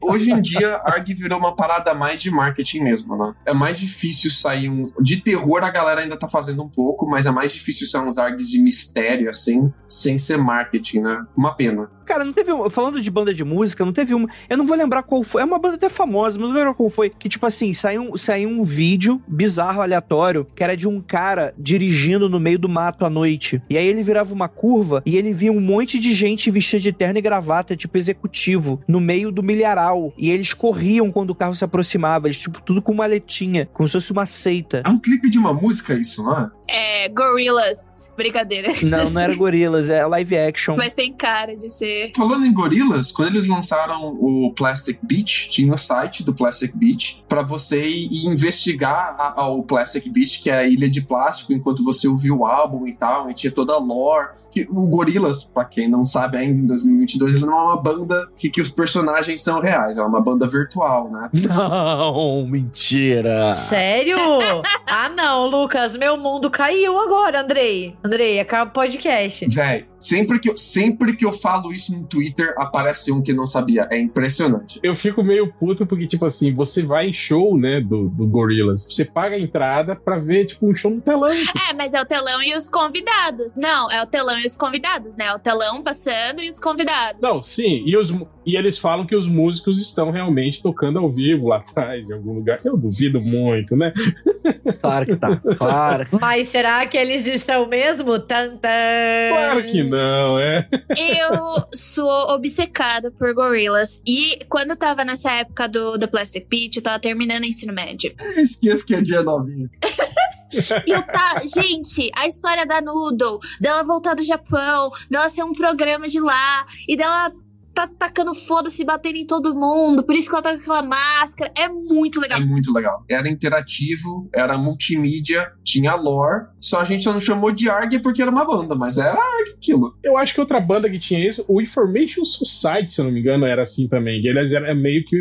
Acho que se eu não me engano, aquele disco hack deles era meio isso. Eles eram uma banda do futuro, de um futuro meio apocalíptico e não sei o que. E os clipes deles tinham essa pegada aí de de realidade alternativa, não sei o quê. Sabe o que era ARG também, que fazia os ouvintes se engajarem? Quando você tocava o disco da Xuxa ao contrário, entendeu? Foi um dos primeiros ARGs que já existiram. Era para você saber das pistas, entendeu? Que estavam ali e você tinha que só tocar ao contrário. Todo mundo que tinha o disco da Xuxa tocou ao contrário. Aliás, fala aí pros ouvintes, tem tudo isso no YouTube, os discos da Xuxa ao contrário, e realmente tem coisas bizarríssimas, assim, eles legendados, assim, você escuta coisas assim. Ah, a Gabi foi. A melhor ARG de hoje foi o disco da Xuxa ao contrário.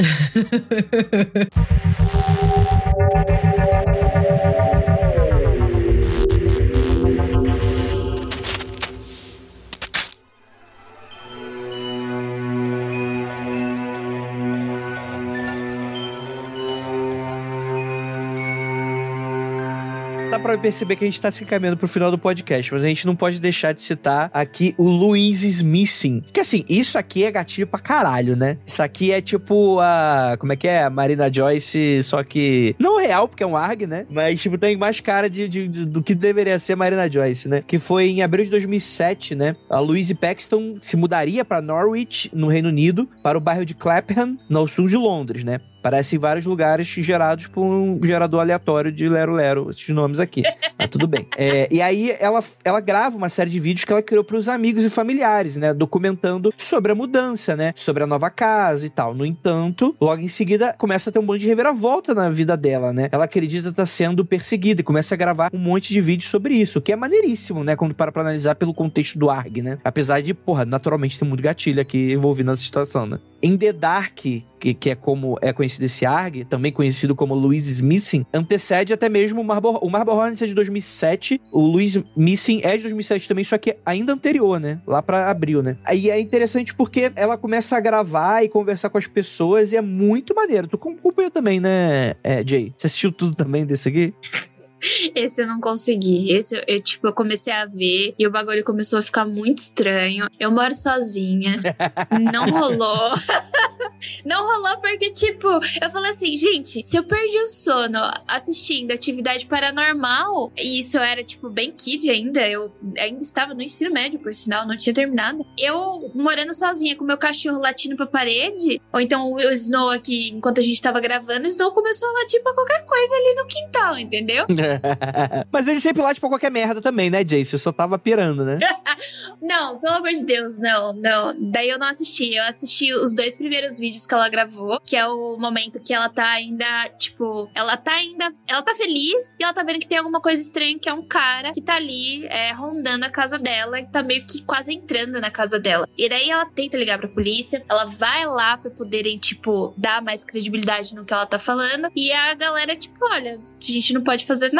E realmente vai fazer o quê? Não, não tem o que fazer. Daí eu falei assim: eu não vou assistir essa merda, que se foda. Não quero saber o que vai acontecer mais pra frente, mas é basicamente um stalker que vai começar a rondar a Louise e ela vai gravando do que tá acontecendo. Ela vai literalmente documentando. Parece. Tem muita vibe de vlogger, sabe? Daqueles filmes de tipo. Filmes de terror, só que a menina tá gravando como vai ser a nova vida dela e vai começar a dar um monte de merda. Deixa eu contar uma história pra você, Jay. Ah, Deus. Lá vem. Quando eu fui fazer intercâmbio pros Estados Unidos, isso lá em 2008, tinha 16 anos, era o começo do Skype. E a minha minha família ficava insistindo que eu falasse com a família toda, com vó, com vô, com primo, com tio, todo final de semana. Contasse para todo mundo o que estava acontecendo nos Estados Unidos. Começou a encher o saco. Aí eu falei, vou. Eu tenho uma maneira de automatizar isso daqui. Vou pegar a câmerazinha digital, vou gravar um videozinho de 5 a 10 minutos contando como foi a minha semana. E eu subo esse vídeo no YouTube e mando pra galera. Isso era muito no começo do YouTube ainda. Não tinha canal, não tinha a, se inscrever, nada disso. Não tinha youtuber, nada disso ainda. Era mais um site de repositório de vídeo mesmo. Você jogava lá, pegava o link e mandava pros outros. E eu comecei a mandar pra minha família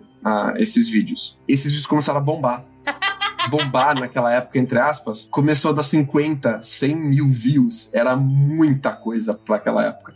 De gente assistindo o meu vlog de intercâmbio Uh, no, no, YouTube. Nossa, você falou vlog como se fosse é, velório. Vai tomar no cu, Lucas. É vlog, caralho. Vlog. Vlog. Aí, usando isso, um maluco tentou fingir que me sequestrou pros meus pais, usando esse vídeo. Mano. E é uma pegada muito parecida com os vídeos dela. Não, calma aí, mas ele combinou com você? Não, não. Tentou dar um golpe. Foi tentar dar um golpe nos meus pais. Ele pegava pedaço dos meus vídeos, que tinha minha voz, e mandava pros meus pais para tentar dar um golpe neles. Muito parecido, muito parecido com o Luiz Smith muito parecido. Caralho, bicho. Do jeito que você falou, parecia que, tipo assim, em um dado momento você tava gravando um vídeo andando pela cidade, aparece um furgão preto, alguém te joga lá dentro. Não, não, não. O maluco tentou fazer golpe pela internet mesmo. Mas a parada do Luiz Smithing é que, assim, ela vai perdendo a sanidade com o tempo. Ela tá muito feliz e ela vai ficando cada vez mais intrigada no começo com o fato de que parece que tem alguém stalkeando ela. Depois, puta, triste, brava, todas as emoções com muito medo e depois no final ela tá muito, muito, muito, muito medo. Mas eu não vi o final dele também, não. Eu não sei como ele termina. É que o que me deixa angustiada no Louis Smith, e isso dá para perceber, é logo no começo, a gente só tem uma versão, é a dela. Então a gente não sabe o que de fato tá acontecendo, porque ela vai se desesperando, né? Você só vai vendo ela, tipo, tendo a reação que ela tem aos fatos que tá acontecendo. Que é muito diferente do post-content, que vai mostrando, não tem só, tipo, a perspectiva dele, tem a perspectiva, tipo, panorâmica das coisas que estão acontecendo ao redor. Não que não seja só dele, né? Porque é de fato. Mas você tem outras point of views, você tá vendo de outras formas. E, e o da Luísa eu me sinto um pouco claustrofóbica mesmo, é o que eu me sinto. É o clássico, a clássica sensação de você ser stalkeado, né? Então, eu, eu não aguentei. Luiz Smithing para mim é um que não rolou, não, não, não deu. Não sei se vocês lembram de um, de, um, de um vídeo clássico da internet que eles passavam como se fosse real, do apartamento do Japão, que a menina saía da ventilação à noite quando o cara ia dormir e comia a comida da geladeira e não sei o quê. Isso é clássico, sabia? Tem muitos relatos nos Estados Unidos de pessoas vivendo na mesma casa que outras pessoas e que elas não sabem que tem outras pessoas vivendo com elas. Eu já vi um documentário sobre isso e, tem, e saiu um filme, um filminho meio de terror sobre isso aí também. Sobre pessoas que invadem casas e, tipo assim, a pira delas, tipo assim, não é nem mais uma necessidade, sabe? É tipo um jogo, sabe? É você invadir a casa de alguém, ficar lá, tipo assim, durante um tempo sem que ela perceba, né? É meio que um, um passatempo de pessoas, assim, fazer isso. Passatempo do demônio, brother. Tá bom, Lucas, qual era o teu canal? Me fala aqui que eu tô procurando, não tô achando. Ah, mas ele não existe mais. você, você jamais vai encontrar esses vídeos na internet. Eu já achei uma foto do Lucas quando. Não, Jay, não. eu tinha fã-clube e eu recebia cartinha física do meu fã-clube. Olha aí. Caramba, Lucas, você podia ser o Felipe Neto, cara. Tu já pensou, cara? Se você tivesse investido nisso? Podia. Eu vou esquecer dessa foto. Quando eu mandei pro Lucas, o Lucas como você sabe dizer? Eu fui na Deep Web e achei essa foto. Ô, Jay, meu inbox tá aqui, tá? Só pra você saber. E a- aquelas fotos que eu tirava sem camisa ainda na frente do espelho com 16 anos. Com um colarzinho de, de conchinha. Deus do céu, aquela lombriga pálida. Meu Deus do céu. Muito bom. E o cabelo do Lucas é a mesma coisa que é hoje. Que ele deixa crescer demais. Pô, igualzinho. A tigelona, sabe? Liso pra cacete. Fazem 13 anos que eu raspo o cabelo, deixo crescer. Raspo o cabelo e eu tenho máquina ainda pra não gastar com corte. É, rapaz, é. Eu vou dizer que também já teve, já andei projeto youtuber, mas foi mais distante, foi 2011. E aí não deu certo também. Porque é, o meu parceiro abandonou. Covardia dele ia ser o. A gente ia ser o. Youtubers grandes. Esse tic-teco? O, o quê? Tipo tic-tac mesmo. Tico-teco. É, infelizmente não deu certo. A gente podia ser o pipocando agora. Ah, ia ser- era, era cultura pop? Era cultura pop, porra. A gente fazia dublagem. O que não era cultura pop nessa época. É, o que que não era cultura pop? mano? Essa coisa, né, que ninguém explora, né? Tipo assim. Não, mas na época no YouTube, tipo assim, nem tinha sobre isso, assim, exatamente. Era vlog. Eu comecei, tava no finalzinho dos vlogs, tava, tipo, tava surgindo Coemora. Coemora é, tipo, é velho, mas não é tanto. Tipo assim, antes era o, Felipe Neto, PC Siqueira, Nossa, você me lembrou do rap dos memes, Andrei Pari.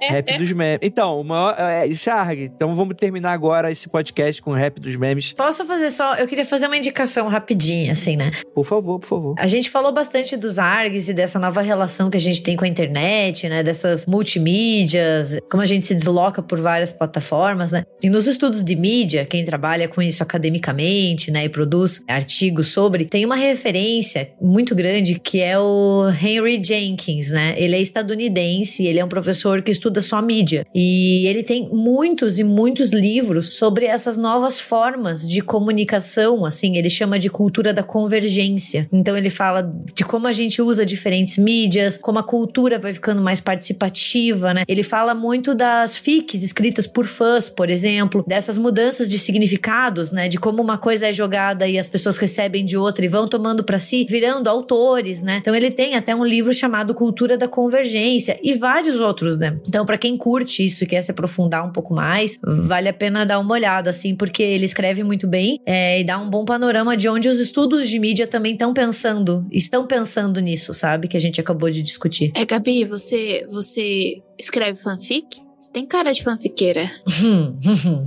Nunca tive esse talento, gente, infelizmente. É fanfiqueira do, do Henry Calvin, do The Witcher.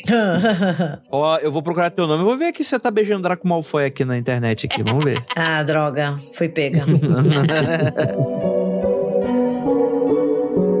Gente, gostaria muito de agradecer a participação de todos vocês. Essa live maravilhosa que, cara, tava muito maneira, que tava muito divertido o pessoal comentando. E vocês estão escutando esse podcast até o final. E essa mesa maravilhosa, né? E gostaria de lembrá-los que não olhem para trás.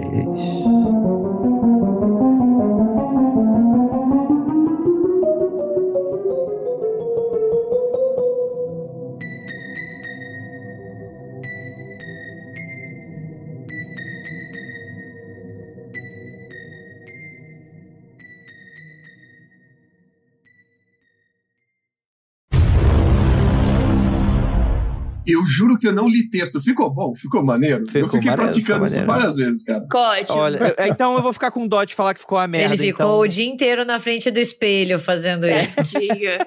Ficar com dó falar que eu vou cortar, mas. Murilo, Ô, então, faz isso não. 70%. É, mas o, o Bricha. O Bruxa. O Bricha. O bicho é de Blair. A, bicha de bicha Blair, de horror. Ô, gente, não, véi. Ah, Depois da É, meia-noite, a bruxa sou de- eu, a bicha de Blair. E essa mesa maravilhosa, né? E gostaria de lembrá-los que não olhem para trás. Pois. Vai ter um rap do meme atrás de você. Ai, caralho, é isso, gente. mundofreak.com.br